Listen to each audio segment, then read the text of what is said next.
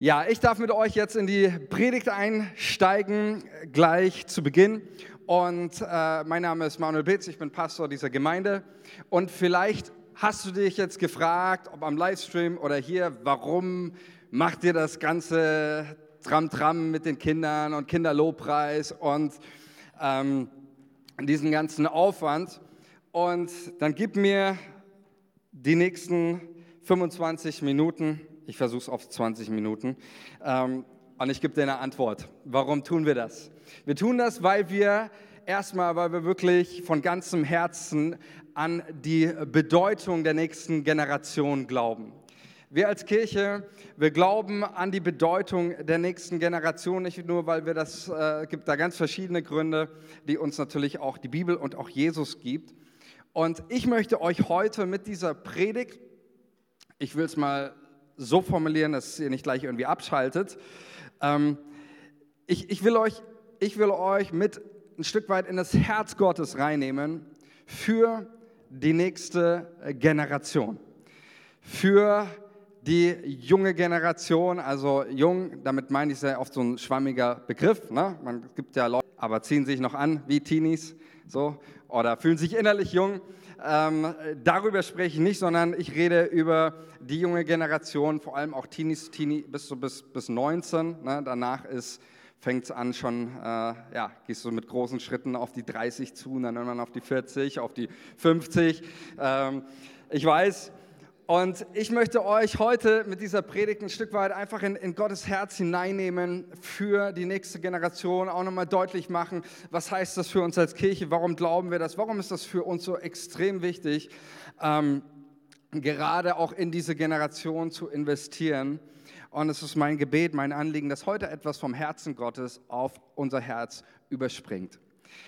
Ich habe letztens mal einen Artikel gelesen, der hieß, äh, der begann so, dass es hieß in dem Artikel, ähm, dass es kaum ein Thema gibt, in dem sich seit 5000 Jahren die Menschheit einig ist.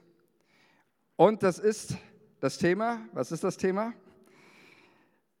Die Kritik an der nächsten Generation, also über Kinder und Jugendliche. Und dann ging es in diesem Artikel so ein Abriss von, von großen Gelehrten der damaligen Zeit, äh, verschiedene Zitate, die immer wieder so ein bisschen, natürlich nicht das gesamte gesellschaftliche, äh, die gesamte gesellschaftliche Einstellung wiedergespiegelt haben, aber doch so ein bisschen ein, äh, uns ein Gefühl geben dafür, ähm, wie haben Leute schon immer so ein bisschen dieser Generationenkonflikt, wie haben Menschen darüber gedacht und ähm, das Thema aufgegriffen. Und eines tatsächlich mit der ältesten Zitate, die es gibt, findet sich 3000 vor Christus auf einer Tontafel der Sumerer. Da heißt es über die nächste Generation, die Jugend achtet das Alter nicht mehr, zeigt bewusst eine ungepflegte Lernbereitschaft und ist ablehnend gegen übernommenen Werte. 3000 Jahre vor Christus, also jetzt schon 5000 Jahre her. Dann äh, geht es weiter die, äh, auf einer babylonischen Tontafel 1000 vor Christus wurde auch Folgendes gefunden. Die Jugend von heute ist äh, von Grund auf verdorben. Sie ist böse, gottlos und faul. Sie wird niemals so sein wie die Jugend vorher und es wird ihr niemals gelingen, unsere Kultur zu erhalten. Äh, dann auch ein weiterer, äh, wir kommen schon ein bisschen näher an Jesus jetzt, äh, ein weiterer Mann namens Sokrates, der etwa 470 vor Christus gelebt hat. Er sagte, die Kinder von heute sind Tyrannen. Sie widersprechen ihren Eltern, kleckern mit dem Essen, na gut, das stimmt sogar manchmal, und ärgern ihre Lehrer.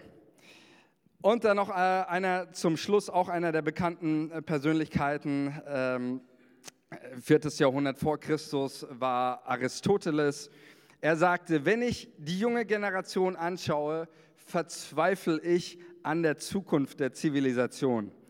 Und weiter sagt er, ich habe überhaupt keine Hoffnung mehr in die Zukunft unseres Landes, wenn einmal unsere Jugend die Männer von morgen stellt. Unsere Jugend ist unerträglich, unverantwortlich und entsetzlich anzusehen. Okay, bis hierhin genug der äh, schlimmen äh, Worte das, was hier aufgegriffen wurde, auch in diesem Artikel, ist, wir nennen das heute auch ein Stück weit, dieser ein gewisser Generationenkonflikt. Die etablierte Generation versucht immer, ähm, so sage ich mal, durch ein gewisses Abwerten oder ein Abgrenzen auch der Generation, ein Abwerten der nächsten Generation, sich zu profilieren und ähm, äh, darzustellen und diese Unzufriedenheit da, wie wir haben das ja auch gelesen, fehlende Lernbereitschaft. Es sind nicht dieselben Kriterien, dieselbe Generation, die macht das auf einmal ganz anders. Das hat schon in jeder Generation zu sehr, sehr viel Unmut geführt und dann auch teilweise hier, wie gesagt, manche Zitate finde ich schon ziemlich abwertend. Ähm, ich finde es trotz allem interessant, dass wenn wir in das Wort Gottes, die Bibel schauen, die ja auch schon äh, ein paar tausend Jahre, Generationen oder diese negative Abgrenzung überhaupt nicht. Sondern in unserer Bibel heißt es, die Bibel, den Gott, den sie vorstellt, den stellt sie vor mit einem Gott, der sich der Gott der Generationen nennt. Es ist der Gott Abrahams, der Gott Isaaks und der Gott Jakobs. Bei Gott in der Bibel, da finden wir, er liebt die Generation, er ist ein Gott der Generationen, ähm, der unterschiedlichen, übrigens nicht nur drei, auch der unterschiedlichen Generationen. Äh, meine Family, meine äh, Mutter mit meinem Bruder und meiner Oma und dann den äh, Kindern von meinem Bruder, die ziehen jetzt in einem ein Haus, also vier Generationen. Uroma, Oma, Eltern, Kinder. Das ist krass, oder? Das ist wirklich äh, ein Bild, ein absolut biblisches Bild, ein Bild für die Herrlichkeit Gottes, ein Gott der Generationen. Und deswegen sagen wir auch ganz klar immer wieder, äh, betone ich das und sage es von vorne, wir sind eine Kirche der Generationen. Wir glauben, dass die Kirche Jesu einen Auftrag hat für die Generationen, dass wir Kirche bauen mit den Generationen. Natürlich ähm, muss man Dinge auch nicht idealisieren. Jeder, der, der mit verschiedenen Generationen zusammenlebt, der weiß auch, ähm, dort, wo Generationen zusammenwohnen, gibt es nicht nur mehr schöne Dinge, es gibt auch herausfordernde Sachen, oder? Stimmt ihr damit überein? Also jeder, zumindest der eigene Kinder hat, der weiß, spätestens da äh, gibt es gewisse Konflikte, gibt es mehr Spannungen, die hattest du vorher gar nicht oder manche Leute auch, kenn, weiß ich ja auch von euch, die ihre Eltern, die alt geworden sind, zu Hause aufnehmen. Mit Generationen zusammen zu wohnen, zusammen zu arbeiten, bringt auch immer wieder Spannungen mit sich. Aber wenn wir in die Bibel schauen, dann ist das eben nicht in erster Linie irgendwie ein Abwerten oder Herausforderung oder auf Schlechte sehen, sondern es liegt Potenzial, es liegen Möglichkeiten darin. Und ich möchte heute mit uns mal einen Blick darauf werfen, ähm, was denkt eigentlich Gott über die nächste Generation? Was liegt ihm auf dem Herzen? Und möchte euch da ein bisschen Anteil geben an dem Herzen Gottes für eine nächste, für eine neue Generation, für die Generation, die ihr gesehen habt, äh, an, an kleinen Kindern und auch an Jugendlichen. Wenn wir in die Bibel schauen, dann sehen wir Folgendes. Das Volk Gottes hatte zu jeder Zeit die Aufgabe und die Pflicht, in die nächste Generation zu investieren. Die Aufgabe und die Pflicht, in die nächste Generation zu investieren. Das Volk Israel sollte immer das, was es mit Gott erlebt hat, an die nächste Generation weitergeben. Und das war nicht so, ja, das könnt ihr mal machen, wenn ihr wollt, sondern das war tatsächlich die Verpflichtung. In Psalm 78, Vers 5, da steht folgendes. Da heißt es, er stellte ein Zeugnis auf in Jakob und Weisung gab er in Israel. Als, nein, ich habe es hier, die Übersetzung ist richtig, ja. Er hat mit Israel seinen Bund geschlossen, den Nachkommen Jakobs seine Weisungen gegeben. Er hat unseren Vorfahren befohlen, ihren Kindern davon zu erzählen, damit auch die folgende Generation es erfährt, die Kinder, die noch geboren werden. Und wenn sie selbst Eltern geworden sind, sollen sie es weitergeben an ihre Kinder. Sie sollen auf Gott vertrauen, seine Taten nie vergessen und seine Gebote treu befolgen.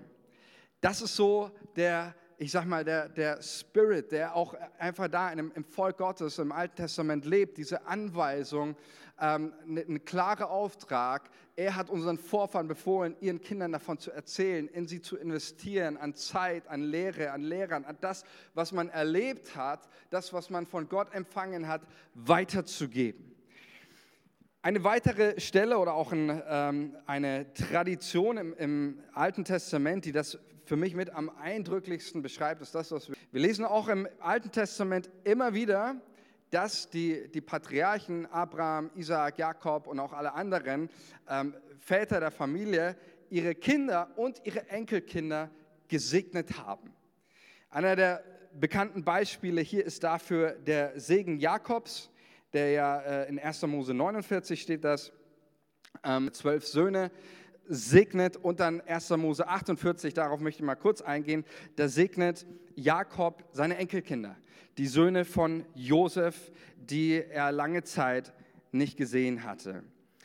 Und dann lesen wir folgendes, und Israel, also das ist Jakob, sah die Söhne Josefs und sprach, wer sind die? Josef antwortete seinem Vater, es sind meine Söhne, die mir Gott hier gegeben hat.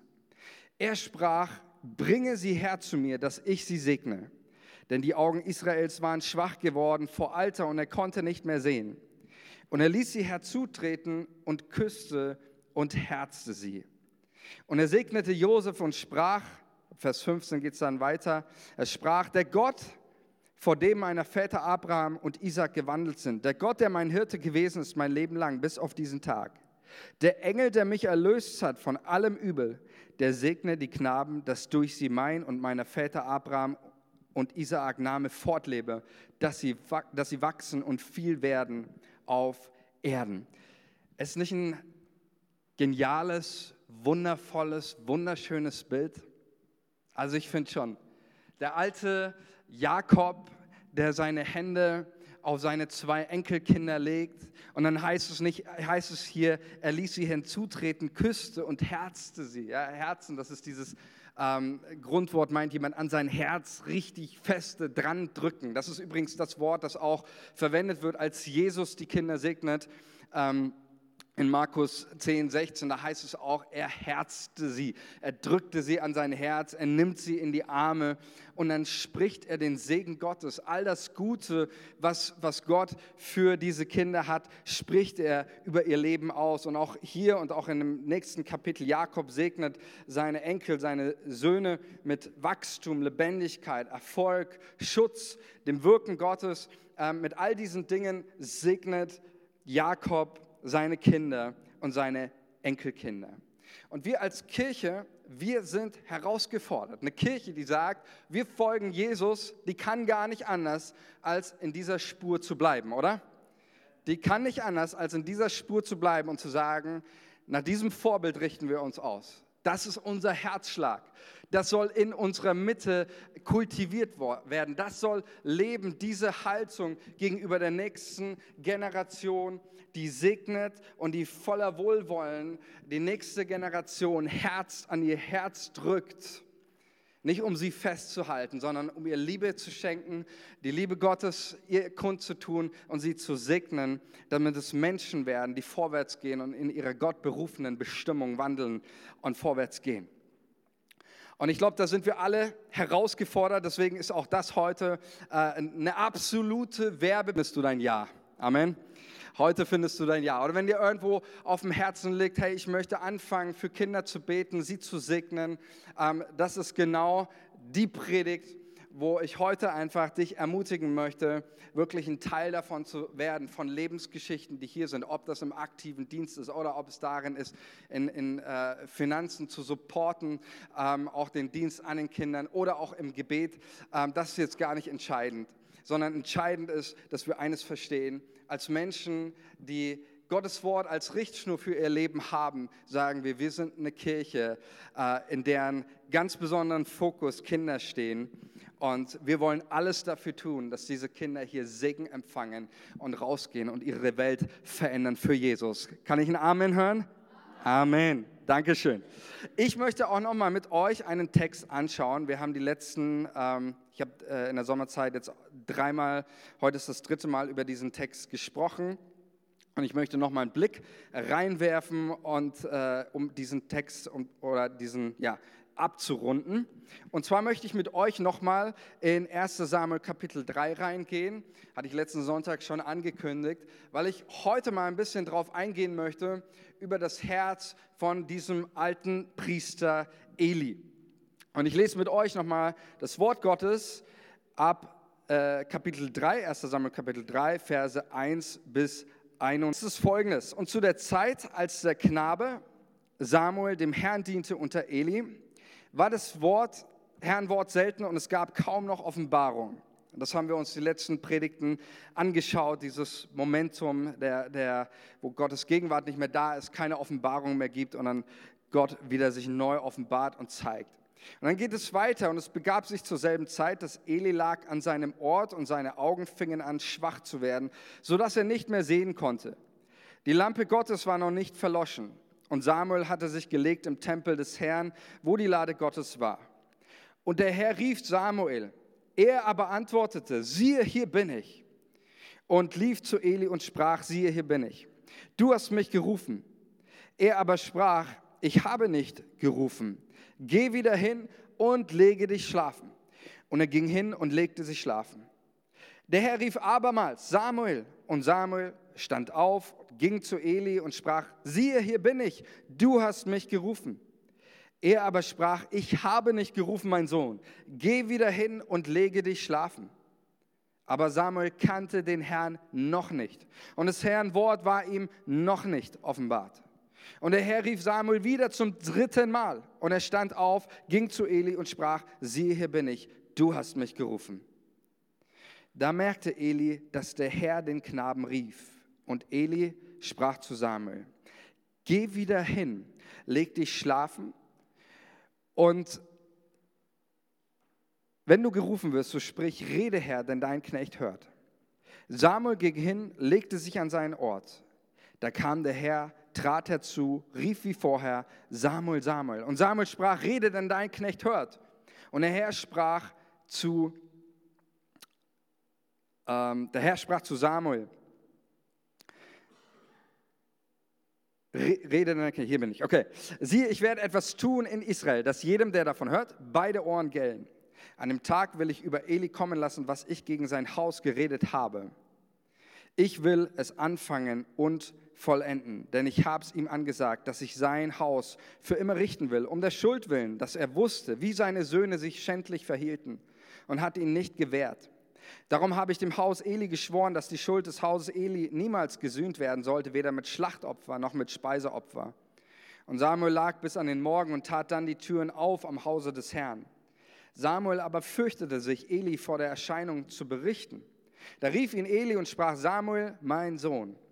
Er antwortete, siehe, hier bin ich. Er sprach, was war das für ein Wort, das er dir gesagt hat? Verschweige mir nichts. Gott tue dir dies und das, wenn du mir etwas verschweigst von all dem, was er dir gesagt hat. Da sagte ihm Samuel alles und verschwieg ihm nichts.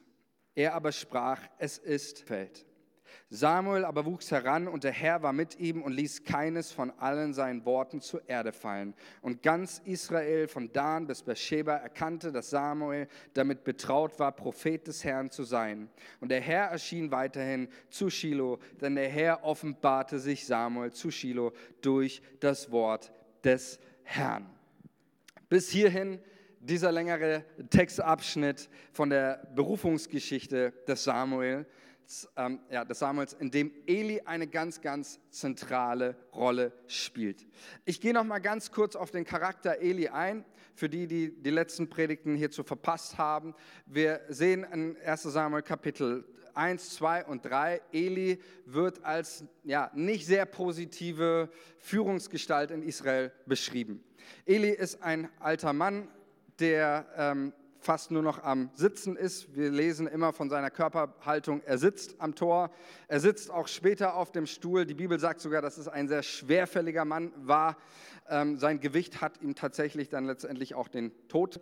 Ähm, Elis Augen fingen an, immer schwächer zu werden. Und tatsächlich, was Gott ihm in seiner Gerichtsrede in Kapitel 2 vorhält, ist, Eli, aufgrund deiner Führungsschwäche kommt Gericht auf dich zu. Du hast deine Söhne mehr geehrt als mich Deine Aufgabe wäre es gewesen, den geistlichen Dienst als Priester in Israel am Leben zu erhalten, Gottes Begegnungen zu ermöglichen. Aber deine Söhne, die haben alles, alles gemacht als Tempeldiener, nur nicht mir gedient, sondern nur sich selbst. Und deswegen nimmt Eli eigentlich keine positive Rolle ein. Kannst du auch anschauen, auch die meisten Ausleger ähm, deuten Eli als eben keine, ja, als eher eine negative Gestalt in dieser Geschichte. Das Erste aber, und deswegen möchte ich heute mal über das reden, was mich an Eli fasziniert, was mich an ihm begeistert, denn wir sehen tatsächlich, trotz seiner Schwäche ist er jemand, der der nächsten Generation einen entscheidenden Impuls auf dem Weg mitgibt. Und das Erste, was mir an Eli auffällt, ist, Eli nimmt den kleinen Jungen Samuel auf. Als seine Mutter Hannah damals den Samuel zu Eli bringt, da ist Samuel wahrscheinlich so um die drei bis vier Jahre alt. Die Bibel sagt uns, dass Hannah ihn abgegeben hat, als sie aufgehört hatte, ihn zu stillen. Das weiß man jetzt nicht ganz genau. Ähm, äh, damals äh, wurden Kinder meistens noch etwas länger gestillt, aber das spielt auch keine wesentliche Rolle. Er war ein ganz, ganz kleiner Junge. Das ist das, was die Bibel uns überliefert. Ähm, er war ein kleiner Junge. Und das, was Eli macht, er nimmt ihn auf. Er lässt ihn in sein Haus, er nimmt ihn auf, er kümmert sich um ihn, er unterrichtet ihn auch, er lehrt ihn in den verschiedenen Diensten an. Wir sehen, dass äh, Samuel die Türen öffnete, er hat die Lampen angezündet und ausgemacht im Tempel, ja, so ein bisschen Hausmeistertätigkeiten. Also Eli hat ihn mit drangenommen an sein Herz, er hat ihn eingewiesen auch in, den, in, den, in die Dienste eines Priesters. Und ich sage mal so, der Gipfel der ganzen Haltung, der mündet eigentlich darin, 1 Samuel 3,16, da lesen wir es, da rief ihn Eli und sprach, Samuel, mein Sohn. Das ist so dieses Bild auch, was, was Eli hier wiedergibt. Er ruft ihn nicht, hey Samuel, mein, mein Haussklave oder mein, mein Knecht oder mein Diener. Äh, Eli sagt später, er solle zu Gott sagen, dein Knecht hört. Aber Eli nennt ihn nicht mein Knecht, sondern er nennt Samuel mein Sohn. Und das drückt so diese, diese Haltung diese Haltung aus. Und so steht diese Geschichte mit Eli und Samuel erstmal auf Generation, die eine heranwachsende Generation aufnimmt, fördert, fordert, in sie investiert und zu ihrem Dienst bereit macht. Eli teilte die Überzeugung der Glaubensväter, das ist der Grund, warum Eli sich so verhalten hat. Eli teilte die Überzeugung der Glaubensväter, dass Gott, um sein Reich zu bauen, eine jüngere und nächste Generation gebraucht. Und das klingt vielleicht erstmal irgendwie so normal, ja, ist ja logisch, kommt immer irgendwie so eine nächste Generation. Aber das war es nicht immer. Denken wir nur an die Zitate, auch die wir vorhin gehört haben, von Aristoteles, die Jugend kann nichts und es gibt keine Zukunft und die Welt wird untergehen und all das. Ähm, und das sehen wir bei Eli überhaupt nicht. Und es ist ja logisch, wenn ich so über die nächste Generation denke, ey, da geht eh die Welt unter und die können nichts, ja, dann investiere ich auch nicht in die Menschen. Aber weil Eli wusste, Gott baut sein Reich mit der nächsten Generation, deswegen investiere ich und hatte das Volk Israel zu jeder Zeit den Auftrag, in die nächste Generation zu investieren. Und ich finde, das ist eine absolut befreiende Botschaft, auch für uns, oder? Auch für, für dich, wenn du schon ein bisschen älter bist oder Eltern oder ähm, wenn du nicht mehr zur jüngeren Generation gehörst. Ich finde es eine absolut befreiende Botschaft. Gott wird mit dieser nächsten Generation, mit diesen jungen Leuten, die wir auch hier gesehen haben, er wird seine Kirche und sein Reich bauen. Großartig, oder? In der nächsten Heiligen Geist taufen.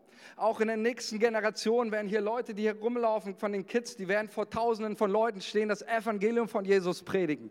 Da werden Leute dabei sein, die werden Verantwortung übernehmen für ihre Familien, für ihr Umfeld, für ihr Arbeitsplatz, da wo sie sind, um Jesus groß zu machen. Gott wird seine Kirche mit der nächsten Generation bauen und es wird nicht alles an uns hängen und fallen und stehen bleiben. Amen dazu. Amen dazu.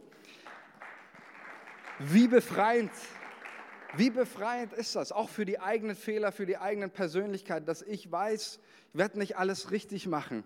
Aber es hängt nicht alles an mir. Gott ist ein Gott der Generationen. Er hat sich dazu verschrieben, er hat sich selbst dazu committed, mit den Generationen Kirche zu bauen. Und deswegen äh, sage ich nicht, ich habe keine Hoffnung für die Zukunft. Nein, wenn ich diese Kids hier sehe, dann habe ich Hoffnung, dann freue ich mich, dann, dann ist in meinem Herzen Glauben, weil ich weiß, das, was Gott in meinem Leben getan hat, das, was Gott in deinem Leben getan hat, das, was Gott in den Generationen vorher getan hat, das wird er wieder tun. Amen. Und so dürfen wir voller Hoffnung, voller Glauben auch ähm, für die nächste Generation ähm, beten und sie annehmen in dieser Haltung des, des Elis in sein Herz nehmen. Das, was mich an Eli auch fasziniert, ist seine Haltung. Ähm, und zwar lesen wir in der Geschichte immer wieder, Eli blieb bis zuletzt auch im hohen Alter korrigierbar. Eli hat seine Überzeugungen immer wieder und auch seine Einschätzungen hinterfragt. Ob das die Hanna war, damals als Eli Priester war, da kommt eine Frau voller Not, voller Leid und sie kommt in den Tempel und sie schüttet Gott ihr Herz aus. Und was denkt Eli? Die ist besoffen und schmeißt sie erstmal raus und sagt, du geh erstmal dein Rausch ausschlafen und dann äh, kannst du weiter beten. Und die Frau sagt, ich bin nicht betrunken. Ich habe Gott nur mein Herz ausgeschüttet. Was macht Eli? Er bleibt nicht bei seiner ersten Einschätzung, sondern lässt sich korrigieren und er, und er merkt, ähm, er merkt, das ist eine Frau, die Gott sucht und er spricht ihr den Segen zu, dass sie eines Tages den Samuel ähm, gebären wird. Oder denken wir nur an die Berufungsgeschichte von Samuel, die wir gerade gelesen haben. Eli checkt es erstmal überhaupt nicht. Er denkt immer, ja, was will der Samuel von mir? Hör auf, mich zu wecken. Und irgendwann, nachdem Samuel mehrmals kommt, merkt Eli, ja, vielleicht ist Gott hier gerade mit im Spiel. Eli blieb korrigierbar. Und das, das zeigt sich auch daran, Eli hat auch in seinem Leben viele Fehler gemacht. Wir lesen das ja in dem Gericht in seinem Leben. Ich weiß nicht, ob du das kennst. Kennst du das? Dinge verpasst zu haben in deinem Leben. Ich weiß nicht, ob du es kennst. Ich bin ganz ehrlich, ich kenne das. Und ich habe manchmal so, ich habe letztes Mal darüber nachgedacht, man macht, als, man macht in seinem Leben ständig Fehler. Als junger Mensch, als älterer Mensch. Ich habe aber so den Eindruck, es gibt einen Unterschied ähm, einer der wesentlichen Unterschiede ist es, ähm, Fehler in jungen Jahren und Fehler in älteren Jahren zu machen. Fehler in älteren Jahren, das Problem dabei ist, viele Fehler sind nicht mehr korrigierbar. Du kannst sie nicht mehr rückgängig machen. Es sind manche Dinge, auch in meiner Kindererziehung, da, da gibt es Phasen, wenn du da nicht investierst oder auch, auch gewisse, ich sage jetzt mal so mal ganz praktisch, gewisse Manieren beibringst, ja, irgendwann ist die, ist die Phase vorbei. So ob du das willst oder nicht. Ja, ich will damit sagen, es ist nie zu, also es ist nie zu spät, ja, deine Kinder zu erziehen. Ja, okay, irgendwann gibt es doch ein zu spät. Ähm, das, was ich damit sagen will, wir alle machen Fehler und wir spüren, manche von unseren Fehlern, die sind nicht mehr korrigierbar. Und das ist auch hier bei Eli der Fall. Das Gericht kommt auf ihn, Gott lässt nicht mehr mit sich verhandeln und sagt, Eli, du hast hier, ähm, du bist dann daneben gelegen. Ähm, und in solchen Situationen, vielleicht wenn du dieses Gefühl hast, du kannst in solchen Situationen frustrieren, du kannst resignieren, du kannst verbittern an deinen eigenen Fehlern, an dem, was du verpasst hast, was du nicht gemacht hast. Ähm, und das, was mich erstaunt und inspiriert, bei Eli ist das überhaupt nicht so. Eli scheint überhaupt keine Verbitterung hier zu haben, trotz dieser Fehler, trotz des bevorstehenden Gerichts er hilft dem jungen Samuel, die Stimme Gottes zu hören. In diesem Kontext der Berufungsgeschichte ist nicht einfach mit Samuel, sondern er gebraucht diesen alten Eli, der ihm hilft und der ihm beibringt, wie höre ich Stimme Gottes, wie lebe ich eine Beziehung mit Gott. Es das heißt nämlich davor, äh, Samuel kannte den Herrn noch nicht. War, das Wort des Herrn war, war ihm noch nicht offenbart, da war noch keine Beziehung und Eli ist die Schlüsselperson, die ihm jetzt erklärt, wie musst du mit Gott in Beziehung treten. Und für mich ist das Geniale hier, und Freunde, es geht hier nicht einfach darum, dass Samuel, ich sag mal so, einfach nur Stimme Gottes hören. Nicht nur. Das hier ist die Berufungsgeschichte des Samuel. Und damit ist für Eli klar, seine Zeit als Priester ist abgelaufen. Kapitel 2 sagt Gott ganz klar zu, zu Eli, äh, zu, zum Priester Eli, du, äh, es wird ein Nachfolger kommen, ich werde dir das Priesteramt nehmen und es wird ein Nachfolger kommen. Und jetzt ist das dieser, dieser Moment, wo der Nachfolger eingesetzt wird ähm, und, ähm, und, und Gott spricht nicht mehr zu Eli, sondern er spricht zu Samuel, zu Eli. Das muss ja auch ein äh, Gefühl für Eli sein. Und ähm, ich weiß nicht, ob du dir vorstellen kannst, was das emotional mit dir oder generell einem Menschen machen muss. Gott hat dir deine, deine Aufgabe entzogen, hat gesagt, hey, da wird eine nächste Generation, die wird das jetzt machen. Ähm, und du hast das alles in, in, deinem Herzen, vielleicht auch Frust. Und jetzt kommt da dieser, dieser äh, kleine Pimpf angelaufen und meint dir zu sagen können, was das Gericht Gottes für dein Leben ist. Und Eli hat bei allem immer diese Haltung, das ist nicht normal, das ist für mich umso erstaunlicher, diese Haltung der Hilfe. Er hilft diesem heranwachsenden Samuel in seine Berufung zu kommen. Er stellt sich nicht quer. Er sagt nicht, ich habe versagt, ich habe es nicht geschafft, also darfst du es auch nicht schaffen. Und das ist überhaupt nicht gewöhnlich. Auch in der Bibel haben wir sehr, sehr viele negative Beispiele für, Menschen, die, die nicht abgeben konnten und die das, ihrem Nachfolger das Leben schwer gemacht haben. Welches ist das prominenteste Beispiel hierfür? Richtig, Saul. Saul. Ähm, und Saul, die Geschichte von König Saul und seinem Nachfolger David. Und es ist ganz interessant, wenn man sich mal Saul und Eli anschaut. Die beiden sind gar nicht so weit voneinander entfernt. Beide haben einen ganz klaren Auftrag. König Saul hat einen ganz klaren Auftrag, die Amalekiter aus Israel zu vertreiben. Hat den Tempeldienst vorschriftsgemäß nach den äh, Regelungen aus den Gesetzbüchern des Mose auszuüben. Hat er auch nicht gemacht. Beide führen ihren Auftrag nicht aus. Beide sind Gott ungehorsam. Über beide kommt ein Gerichtswort Gottes. Es ist interessant, über beide tatsächlich derselbe Prophet, nämlich Samuel. Er äh, verkündigt Eli das Gericht und er verkündigt äh, Saul, aber dann später als älterer Mann, ihm das Gericht. Ähm, aber ich finde eines ganz interessant. Wisst ihr, was als, als Samuel zu Saul kommt und ihm sagt, dass Gott ihm das Königtum wegnehmen wird aufgrund seines Ungehorsams, was ist die Antwort, die Saul gibt? Richtig. Genau. Ehre mich vor den Menschen. Saul hat überhaupt keine Einsicht. Natürlich sagt er, ja, okay, war ein Fehler, war alles blöd, aber seine eigentliche Intention kommt raus, als er dann zu Samuel sagt, ja, okay, aber bitte ehre mich jetzt vor den Menschen.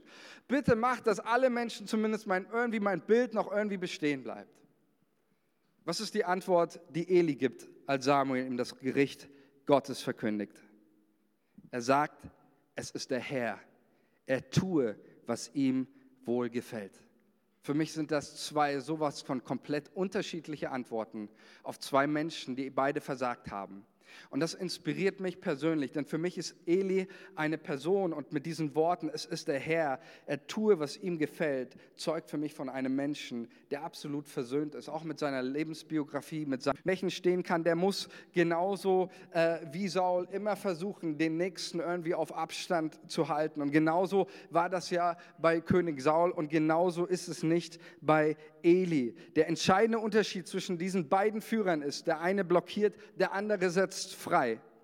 Und ich glaube, dass es ein ganz, ganz wichtiger Aspekt ist, wo auch wir als Kirche äh, immer wieder uns diese Frage stellen müssen. In jeder Generation, unsere Generation, die nächste Generation, wie sind wir, was, ist, was leben wir für eine Kultur? Eine blockierende Kultur gegenüber der nächsten Generation oder eine freisetzende?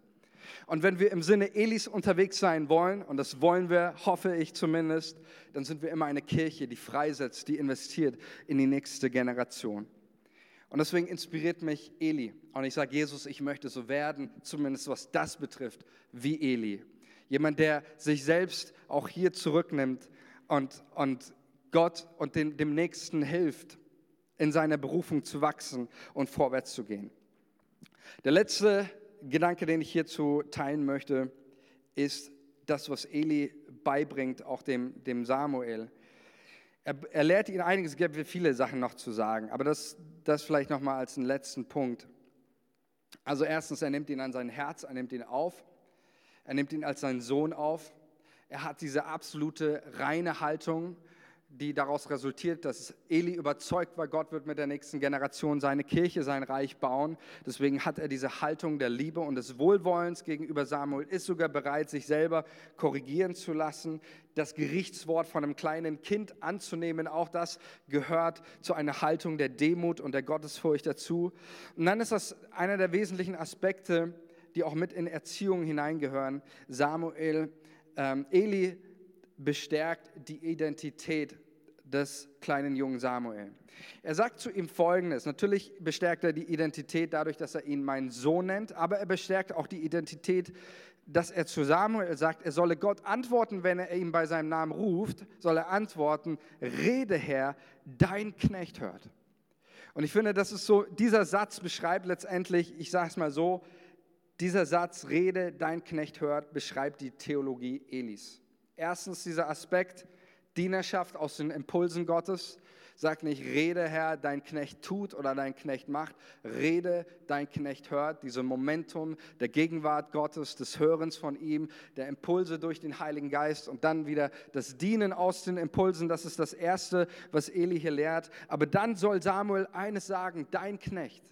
Und das bedeutet diese Zugehörigkeit zu Gott, die soll er nie darüber soll er nie zweifeln. Das soll er wissen, diese Zugehörigkeit als Gottes Knecht, als ein Diener, der Gott gehört. Und ich glaube, das ist auch ein wesentlicher Punkt. Ähm, wir reden immer von der nächsten Generation als einer Generation, die Gott gehört. Eli hat nirgendwo, wie gesagt, ich habe das vorhin auch gesagt, Eli hat nirgendwo gesagt zu Samuel, mein Knecht. Er hat zu ihm gesagt, mein Sohn und er soll zu Gott sagen, dein Knecht. Und ich glaube, es ist ein ganz wesentlicher Punkt auch für dich, wenn, wenn du Eltern bist, als Elternteil oder Vater, Mutter oder ähm, entscheidend ist, die nächste Generation, die gehört nicht uns, sondern sie gehört Gott. Unsere Aufgabe ist es, sie als unsere Kinder anzunehmen, aber ihre Identität in der Zugehörigkeit zu Gott zu bestärken. Sie gehört ihm. Und so wird Eli zu einem Menschen, der dem Samuel seine erste Gottesbegegnung für Samuel. Und dann heißen wir, wenn wir vielleicht nochmal diese letzte Folie von, ähm, genau hier, ähm, da wird dann deutlich ab Vers 21, und der Herr erschien weiterhin zu Shiloh, der Herr offenbarte sich Samuel. Wenn ihr Vers 1 noch in Erinnerung habt, Wort des Herrn war selten, keine Offenbarung, jetzt fängt es wieder an. Warum? Weil ein alter Priester, der selber schwach gewesen ist, die Haltung hatte, einen entscheidenden Impuls an die nächste Generation weiterzugeben. Und so läuft das Wort Gottes von Generation zu Generation, dass eine Generation eines versteht, wir, wir arbeiten, wir leben zur Ehre Gottes, dass sein Reich gebaut wird. Und deswegen investieren wir und, und geben alles dafür, dass eine nächste Generation Jesus erlebt und diesen Jesus bekannt macht. Kann ich einen Amen hören? Amen. Amen. Ja, das kann einfach auch praktisch geschehen. Wie gesagt, im praktischen Dienst, wir als Kirche haben Schwerpunkt darauf. Es geschieht aber auch im Gebet, dass du persönlich ähm, für, für deine Kids betest, für die Kinder hier betest, ähm, für unsere Leute, die auch im Kids Ministry mit dabei sind, für diese Leute betest. Gebet ist so unerlässlich, so wichtig ähm, und ich glaube, das ist das Entscheidende immer wieder. Es gibt auch manche Dinge, ähm, es sind gerade, ich hatte es auch mal gesagt, ganz oft die alten Leute, die so unermü unermüdliche Beter sind. Und ich will dir das einfach sagen, wenn du vielleicht hier bist, einer aus der älteren Generation und dir irgendwie denkst, naja, was kann ich schon bringen, was kann ich schon machen? Dein Gebet ist nicht bezahlbar. Amen. Dein Gebet ist so wertvoll für uns, für die nächste Generation. Es gibt nichts Kostbareres. Wir haben auch in unserer Gemeinde äh, verschiedene Dienste. Wir werden von einem noch hören später. Ähm, wir haben verschiedene Dienste, auch die Oma-Kleingruppe, die immer wieder für die Kinder betet, für die Enkelkinder. Es ist so wichtig, das Gebet für die nächste Generation. Sie braucht es. Ich bin fast verleitet dazu zu sagen, sie braucht es noch viel mehr als wir oder als damals, als wir klein waren. Die Welt wird immer komplexer, immer wilder, immer orientierungsloser. Die nächste Generation, sie braucht unser Gebet und unseren Support und unsere, unsere Unterstützung. Auch unsere persönliche Ermutigung, ähm, in, in, was ihr gebt, was wir geben als Kirche an Finanzen. Auch das investieren wir immer wieder, auch in unsere Kids- und Jugendarbeit. Und ich möchte dich ermutigen, lass dich vom Herzen Gottes berühren.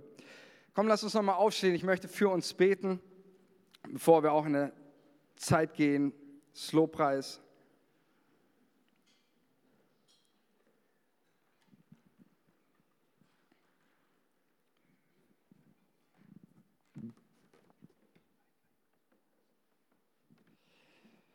Jesus, ich danke dir von ganzem Herzen dafür, für ja, eine, eine nächste Generation, die heranwächst. Und ich danke dir, dass du uns in deinem Wort Klarheit gibst über das, was unser Auftrag ist. Unser Auftrag ist anzunehmen, Orientierung zu geben, investieren und freizusetzen. Und ich bete, Vater, in Jesu Namen, dass dein Heiliger Geist unsere Kirche erfüllt und uns erfüllt und diese, diesen, diese Atmosphäre, diese Kultur prägt, dass wir eine Kirche sind, die sich am Vorbild von Eli inspiriert und orientiert und nicht am Vorbild von Saul. Wir beten dafür, Jesus, dass, dass hier Kids und, und äh, Jugendliche rausgehen, die erfüllt sind, gesalbt sind mit dem Heiligen Geist und da, wo sie hinkommen, ein Licht und ein Zeugnis sind für deine Herrlichkeit, Jesus. Wir segnen die Kinder in, in, auch jetzt gerade in, in ihren Kinderstunden, Jesus. Du hast gute Pläne, du hast gute Gedanken, Jesus.